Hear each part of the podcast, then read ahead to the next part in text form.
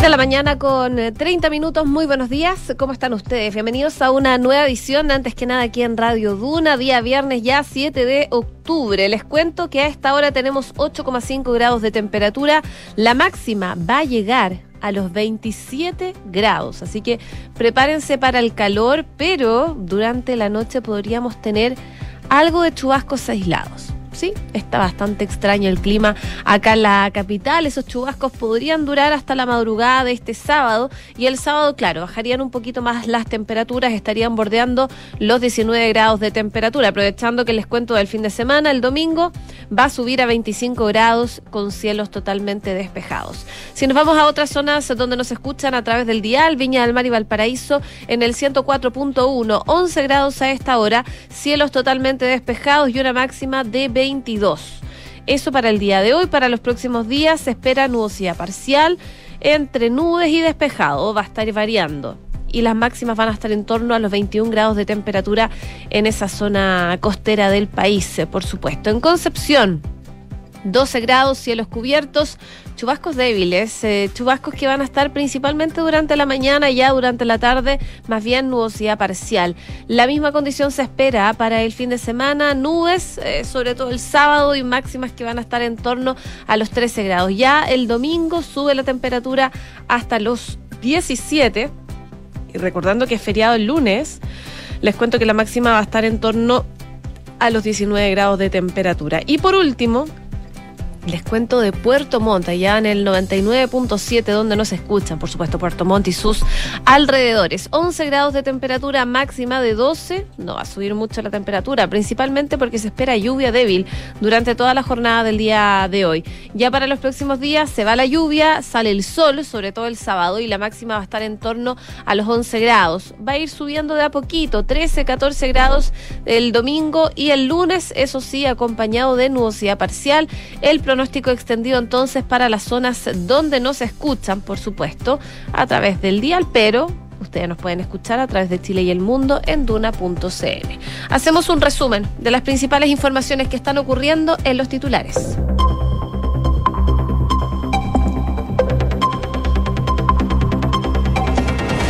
El presidente del Senado dijo que la salida de republicanos de la mesa constitucional no debilita el objetivo de lograr un acuerdo.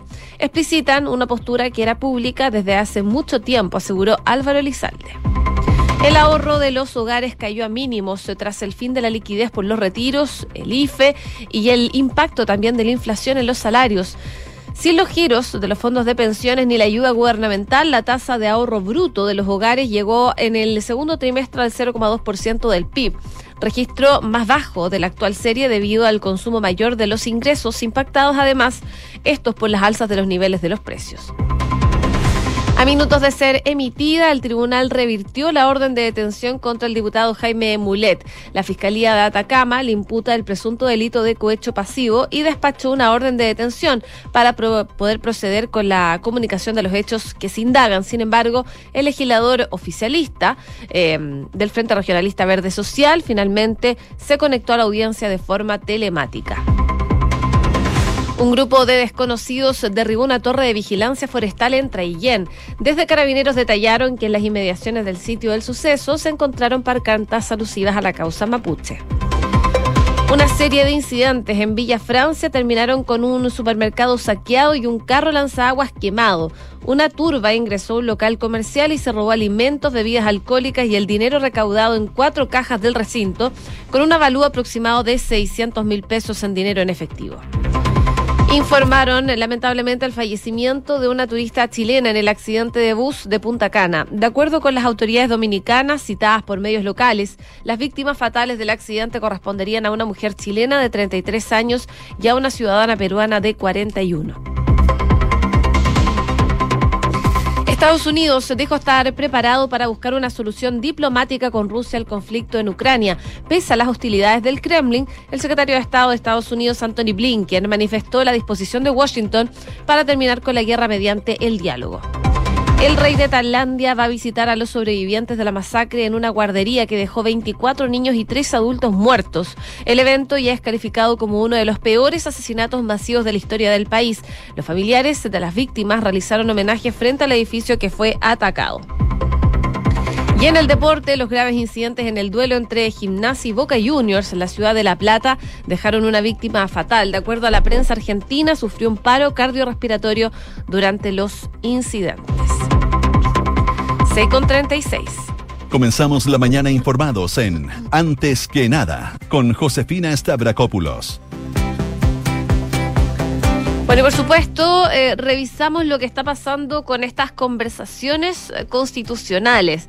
Según lo que explicaba el presidente de la Cámara de Diputados, Raúl Soto, es que hay un 80% de avance y de consenso y que eso significa sin duda un avance respecto a lo que se tenía eh, en la semana anterior. Ayer todas las fuerzas políticas con representación parlamentaria fueron convocadas a una nueva reunión en el ex Congreso, por supuesto, con la finalidad de afinar el acuerdo que a días previos parecía ir tomando forma, al menos en cuanto a las llamadas bases institucionales. Por ejemplo, el oficialismo, la DC y Chile Vamos han mostrado coincidencias en cuanto a establecer que Chile es un Estado unitario con tres poderes, el Ejecutivo, el Legislativo y el Judicial, independiente el respecto por los tratados internacionales vigentes y ratificados por Chile y los emblemas nacionales, mantener las Fuerzas Armadas y de orden y los estados excepción constitucional. Sin embargo, Ayer en el oficialismo afirmaban que Chile Vamos estaría sobregirándose con sus exigencias sobre las bases y acusaban que no se han pronunciado aún sobre el mecanismo bajo el cual redactarían la nueva constitución. Así resaltaban la supuesta responsabilidad que tendría la oposición en la imposibilidad de llegar a un acuerdo. Esto fue lo que dijo a la salida el eh, presidente del Senado, Álvaro Elizalde. Así como valoramos que Chile Vamos hizo una propuesta, y para eso Chile Vamos tenía que reunirse, y valoramos que el oficialismo hiciera otra propuesta, valoramos, por ejemplo, que hoy el Partido de la Gente también haya generado su propuesta. Entonces tenemos la propuesta de Chile Vamos, Renovación Nacional, la UDI, Evópoli, por otro lado, los partidos que apoyan al gobierno, del llamado socialismo democrático y a dignidad, se ha sumado también con su propuesta a la democracia cristiana, hoy día lo hace el Partido de la Gente, y esperamos que quienes todavía no formalizan sus propuestas también nos las hagan llegar y que puedan dialogar entre ellos para generar puntos de entendimiento. Pero el espacio formal de diálogo es el que se realiza aquí, en el Congreso Nacional en Santiago, y en ese espacio van a participar todos los que quieran contribuir a un buen acuerdo para Chile. Y por tanto nos vamos a reunir el próximo jueves. Yo sé que ha habido todo tipo de declaraciones de distintos dirigentes políticos y dirigentes en la mañana de hoy, en un sentido o en otro sentido. Todos tienen distintas evaluaciones. No voy a ser comentarista de esas declaraciones, pero sí puedo señalar que estamos más cerca de un acuerdo de lo que estábamos una semana. Bueno, principalmente el eh, presidente del Senado se refería en la última parte al Partido Republicano que de alguna forma sumó otro elemento a lo que estaba pasando durante la jornada de ayer. De hecho, la presidenta de la colectividad, Ruth Hurtado, dijo que habían traído la postura de su partido de las bases, que es retirarse de la mesa de trabajo, la mesa constituyente, ya que todas las fuerzas políticas apuntaban a que se conforme una nueva convención. Se le preguntó sobre esto a Ruth Hurtado eh, en el programa Nada Personal acá en Duna y esto fue lo que dijo. O sea, si se quiere abrir una nueva convención, claro, debería haber un plebiscito de entrada. Nosotros no vamos a promover eso porque no estamos porque hay una nueva convención. Estamos porque los cambios se hagan en el Congreso, como te decía anteriormente, con expertos, escuchando a la sociedad civil, con un plebiscito de salida ratificatorio para darle la legitimidad, digamos, al proceso, pero eh, no estamos por promover un plebiscito de entrada porque no creemos en que tenga que haber una nueva convención. La convención no puede ser la solución que hoy día la clase política le está entregando a las personas. Eh, frente a un a una batería de urgencias sociales que hay que suplir. Hay entonces las declaraciones de Ruth Hurtado respecto a la salida del Partido Republicano de la mesa de conversaciones por una nueva constitución. 6 de la mañana con 40 minutos. Estás en Antes que nada con Josefina Stavrakopoulos. Duna 89.7. Seguimos revisando, por supuesto, informaciones. Les cuento que en medio de una compleja semana en torno a los establecimientos educacionales denominados emblemáticos, como el Instituto Nacional, como el, Liceo Manuel Barros Borgoño, el, Internado Nacional Barros Arana y también el Liceo de Aplicación, donde eh, se observó durante esta semana un alto grado de violencia y la proliferación de lanzamientos de bombas Molotov. La ministra del Interior, Carolina Toá, eh, decidió convocar finalmente de manera urgente una reunión en la moneda con las distintas autoridades que se han visto involucradas.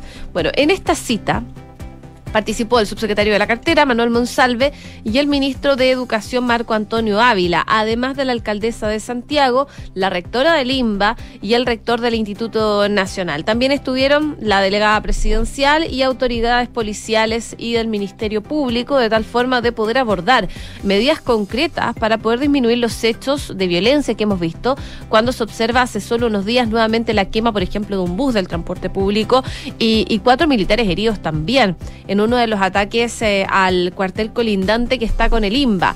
El subsecretario del Interior, Manuel Monsalve, afirmó tras el encuentro que el gobierno y el municipio de Santiago tienen un profundo compromiso con el orden público y la seguridad y los hechos de violencia y los hechos delictuales no forman parte, dice, de la educación pública. Tenemos un compromiso, todos los que estamos aquí, el gobierno, el municipio, los actores que trabajan al interior de las comunidades educacionales, sin duda que tenemos un profundo compromiso con la educación pública. Y por tanto el gobierno va a seguir trabajando en conjunto con el municipio para responder a las legítimas demandas educacionales. Demandas que requieren una respuesta sólida, contundente, sostenible en el tiempo y, y se está trabajando en aquello. Pero también decir que el gobierno, el municipio, tiene también un profundo compromiso con el orden público y la seguridad. Y por tanto los hechos de violencia, los hechos delictuales no forman parte de la educación pública. Y el objetivo de la reunión del día de hoy es poder avanzar en recuperar también el orden y la seguridad pública en torno a nuestros liceos tradicionales y emblemáticos. Hay un trabajo previo que se viene haciendo en materia de un trabajo con el Ministerio de Transporte y con los operadores de buses de la región metropolitana, pero hemos comprometido un segundo trabajo, porque nos parece que quienes cometen delito, y queremos reiterarlo, tienen que responder frente al Estado de Derecho.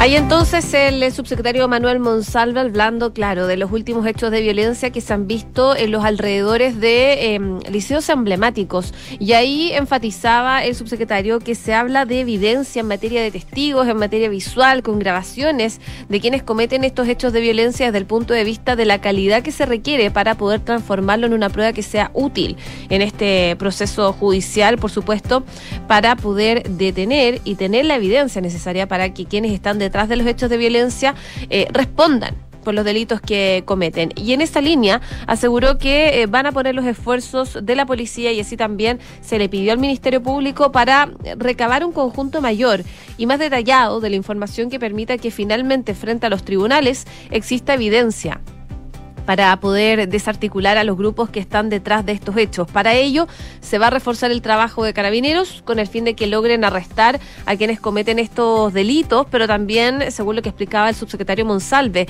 se espera que el Ministerio Público tenga la evidencia necesaria y el estándar de pruebas que se requiere para lograr una condena en este tipo de delito. De todas maneras, en esta vez impulsada por Interior, se convocó justamente cuando eh, en la mañana de ayer estudiantes de nuevo eh, establecimientos educacionales se sumaron a desórdenes públicos. A los hechos registrados nuevamente ayer en el sector del Internado Nacional Barros Arana, donde estudiantes encapuchados y vestidos con overoles blancos se enfrentaron con fuerzas especiales y atacaron una vez más al cuartel militar colindante de un recinto, se sumó el despliegue de los estudiantes de otro recinto educacional de la comuna. Estamos hablando del Liceo Confederación Suiza. Y en las inmediaciones de ese recinto, ubicado en las calles 10 de julio con Madrid, el techo del, eh, del, establecimiento se podía ver overoles blancos fabricando bombas Molotov. Y en este sector se produjo la instalación de barricadas y el lanzamiento de artefactos incendiarios y, y objetos también contundentes contra el personal policial. Carabineros no reportó detenidos ayer por los hechos en el Liceo Confederación Suiza y tampoco por lo sucedido en el IMBA, pero claro, ahora lo que se busca es tener mayores protocolos para poder detener a estas personas que generan este tipo de desórdenes. 6 con 45. Estás escuchando Antes que nada con Josefina Stavrakopoulos en Duna la mañana de ayer, jueves, debía ser formalizado el diputado Jaime Muleta del Frente Regionalista Verde Social. Sin embargo, en primera instancia no se presentó a la audiencia telemática, lo que motivó que se despachara una orden de detención en su contra. Y según lo que indicó el órgano persecutor regional durante la mañana, es que a solicitud de la Fiscalía de Atacama, por la no concurrencia del diputado Mulet a la audiencia de formalización, estando notificado, el juez de garantía de Copiapó despachó su orden de detención. De acuerdo al procedimiento, el tribunal debía oficiar a la policía investigaciones. Sin embargo, posteriormente el tribunal dejó sin efecto la orden de detención despachada luego de que el parlamentario ingresara a la audiencia de formalización que se estaba desarrollando vía Zoom. Según lo que manifestó Mulet, ya estando conectado, es que él entendía que se le estaba formalizando como autor inductor de cohecho pasivo. El diputado ex militante de la DC y actual eh, diputado de la Federación Regionalista Verde Social por Atacama había facilitado un acuerdo para que la municipalidad de Tierra Amarilla eh, desistiera de una demanda ambiental en contra de la minera Candelaria. El martes, en un hecho inusual, la Fiscalía Regional de Atacama emitió un comunicado para referirse al caso y rechazó acusaciones de persecución política en contra del diputado, según lo que explicó el órgano persecutor, es que la Fiscalía de Atacama desarrolla una investigación por el delito de cohecho y soborno, vínculos a un contrato de transacción suscrito por una empresa minera y el municipio de Tierra Amarilla en el contexto del conflicto ambiental acaecidos en dicha localidad. Y en el comunicado explicaron que la investigación fue el Ministerio Público quien solicitó al tribunal la fijación de una audiencia para formalizar a Jaime Mulet, la que fue reagendada en dos oportunidades. Según la Fiscalía de Atacama, en la audiencia que fijó finalmente para el 5 de abril pasado, Mulet no compareció pese a encontrarse legalmente notificado, alegando su abogado defensor que su cliente asistiría a la audiencia solo una vez que fuera desaforado. Lo anterior, pese a que la ley es clara al señalar que el desafuero es un requisito para imponer medidas cautelares personales y para eh, deducir acusaciones contra un parlamentario, nada de lo cual iba a ocurrir en la audiencia del 5 de abril pasado, cuyo único propósito era comunicar al imputado los hechos por los cuales era investigado. Ante la negativa del diputado de comparecer, la audiencia de formalización, la Fiscalía de Atacama solicitó el desafuero ante la Corte de Apelaciones de Copiapó a objeto de completar eh, esta situación frente al parlamentario. Así que finalmente el eh, diputado Mulet, a minutos de ser emitida una orden de detención en su contra, se conectó a esta, a esta audiencia por Zoom. Y la Fiscalía de Atacama, claro, le está imputando el delito de cohecho pasivo y el despacho de una orden de detención para proceder con la comunicación de los hechos que se le indagan. Como les comentaba, sin embargo, eh, finalmente se conectó a esta audiencia que era telemática. 6 de la mañana con 47 minutos. Escuchas antes que nada con Josefina Stavrakopoulos. Duna por último, también en noticias relacionadas al ámbito sanitario, con miras a una nueva reforma a la salud, la ex ministra María Begoña Yarza anunció en julio pasado la creación del Consejo Nacional para la Universalización de la Atención Primaria. Este organismo está compuesto por un comité sanitario de alto nivel conformado por ex ministras, ex ministros de salud y un comité político social que reúne a representantes del Poder Legislativo, de la academia, trabajadores y trabajadoras de la salud y organizaciones de personas usuarias del sistema.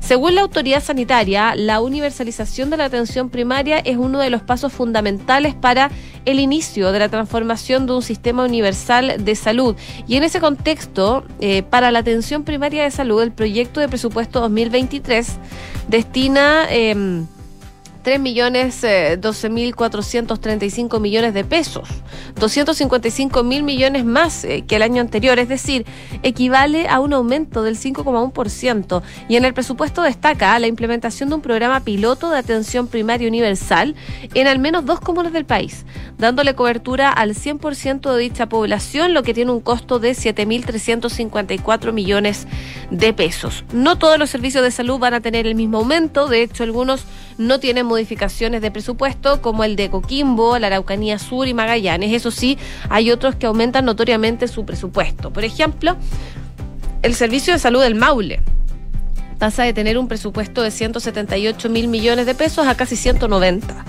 Por otro lado, el presupuesto del servicio de, de Viña del Mar y Quillota aumentó 9 mil millones, porque pasó de 131 mil millones a 140 mil millones. Luis Castillo, que es decano de la Facultad de Ciencias de la Autónoma, y ex subsecretario también de redes asistenciales, cree que se debe a los planes piloto, que hay comunas con más inversión para el plan piloto de universalización de atención primaria. Eso sí, el aumento de presupuesto para la atención primaria es la regular y no se ve una priorización respecto, respecto digo, de otras actualizaciones. Eh, Héctor Sánchez, también del, el director del Instituto de Salud Pública, el Andrés Bello, coincide y dice que cree que la atención primaria solo ha aumentado lo proporcional al incremento presupuestario y además hay un aporte especial en aquellos servicios donde se van a establecer el proyecto piloto. Igual el proceso va a ser lento y por eso cree que es razonable el aumento. Así que eh, finalmente, como les comentaba, el Ministerio de Salud va a aumentar en más de 255 mil millones de pesos el presupuesto para la atención primaria. 6 de la mañana con 51 minutos. Estás escuchando Antes que nada con Josefina Stavrakopoulos en Duna. Seguimos revisando informaciones, por supuesto, de lo que ha ido pasando durante las últimas horas, atentos a lo que pasa con reacciones de Estados Unidos, que dijo estar preparado para buscar una solución diplomática con Rusia al conflicto de Ucrania. Esto lo dijo Anthony Blinken. Eh, que su país está preparado para buscar esta solución. Cuando Rusia muestre seriamente que está dispuesto, por supuesto, a tomar el camino del diálogo, nosotros estaremos eh, preparados. Ahí estaremos, afirmó Blinken en una conferencia de prensa en Lima, porque recordemos que está en una gira oficial por Latinoamérica. De hecho, esta semana pasó por Chile y estuvo reunido con el presidente Gabriel Boric. Sin embargo, el líder de la diplomacia estadounidense aseguró que desafortunadamente en este momento todo apunta hacia otra dirección. Blinken puso como ejemplo la movilización de reservistas, el intento de anexión de territorios ucranianos y las amenazas nucleares del presidente Vladimir Putin. El hecho es que Rusia y el presidente Putin no han demostrado absolutamente ningún interés en la diplomacia, según lo que expresaba Anthony Blinken en esta conferencia que dio en Lima. Y por supuesto también noticia en desarrollo, el Premio Nobel de la Paz reconoció al activista de derechos bielorrusos encarcelados, Alex Bialystakis, eh, al grupo ruso Memorial y a las organizaciones ucranianas Centro por las Libertades Civiles. Los ganadores fueron anunciados hoy día en Oslo eh, por la presidenta del Comité Noruego del Nobel. La semana de anuncios de los ganadores del Nobel comenzó, recordemos, el lunes con el científico sueco que les comentaba acá en antes que nada de Savante Pago, quien obtuvo el premio de medicina por eh, descubrir secretos del ADN nardental que proporcionaron información valiosa para nuestro sistema inmune. También se dio a conocer el premio Nobel de Física, el de Economía. Em, y bueno, los premios en, en, concreto, el de literatura también, se, se van a entregar el 10 de diciembre en una gala el dinero procede de un fondo establecido por el creador del premio, el inventor sueco Alfred Nobel, que murió en 1895. Pero ya se conoce entonces al Premio Nobel de la Paz, es activista bielorruso, un grupo ruso memorial y el Centro Ucraniano para las Libertades Civiles que ganaron este Premio Nobel de la Paz. El galardón fue anunciado, por supuesto, hace poquitos minutos atrás. 6,54. Cifras, mercados, empresas. Las principales noticias económicas están en Antes que nada. Y el INE, el Instituto Nacional de Estadísticas, va a dar a conocer un nuevo cuadro inflacionario para el país durante esta jornada. Generalmente lo hace el 8 eh, los 8 de cada mes, pero claro, el 8 va a caer sábado, así que se corre para el día de hoy y todas las proyecciones apuntan a que si bien continuará siendo alta en septiembre la escalada de precios en el país, eh, habría aflojado el ritmo que venían mostrando respecto a meses anteriores y por lo menos así lo prevén algunos analistas consultados. Eh, en la encuesta de operadores financieros publicada por el Banco Central, eh, quienes proyectan que el índice de precios al consumidor del noveno mes del año registra un alza de 0,9%, menos al 1% estimados eh, en el sondeo del mes anterior. Esto luego de que en agosto el indicador subiera 14,1% en, un, en una medición de 12 meses, su mayor nivel en 30 años. El ministro de Hacienda, Mario Marcel, ratificó que se anticipa una moderación en, la, en las presiones inflacionarias en adelante.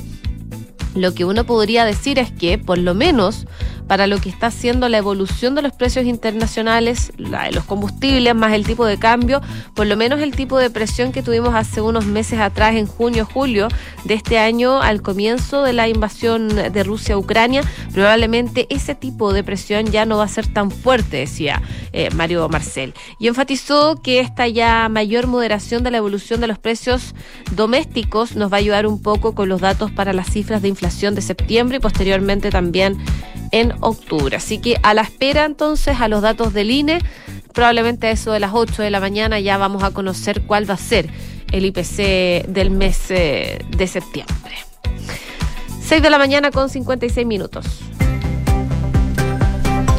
¿Y sabías que puedes comprar de forma anticipada los servicios funerarios de María Ayuda? Entrégale a tu familia la tranquilidad que necesitan y estarás apoyando a cientos de niños de la Fundación María Ayuda. Convierte el dolor en un acto de amor. Cotiza y compra en www.funerariamariaayuda.cl. ¿Y te gustaría elegir un monto mayor de pensión los primeros años de tu jubilación y en UF? Bueno, cuenta con Consorcio. Conoce la modalidad de renta vitalicia inmediata con aumento temporal de pensión. Solicita asesoría y más información en consorcio.cl. Bien a continuación, Duna en punto junto a Rodrigo Álvarez. En la sintonía de Radio Duna el 89.7.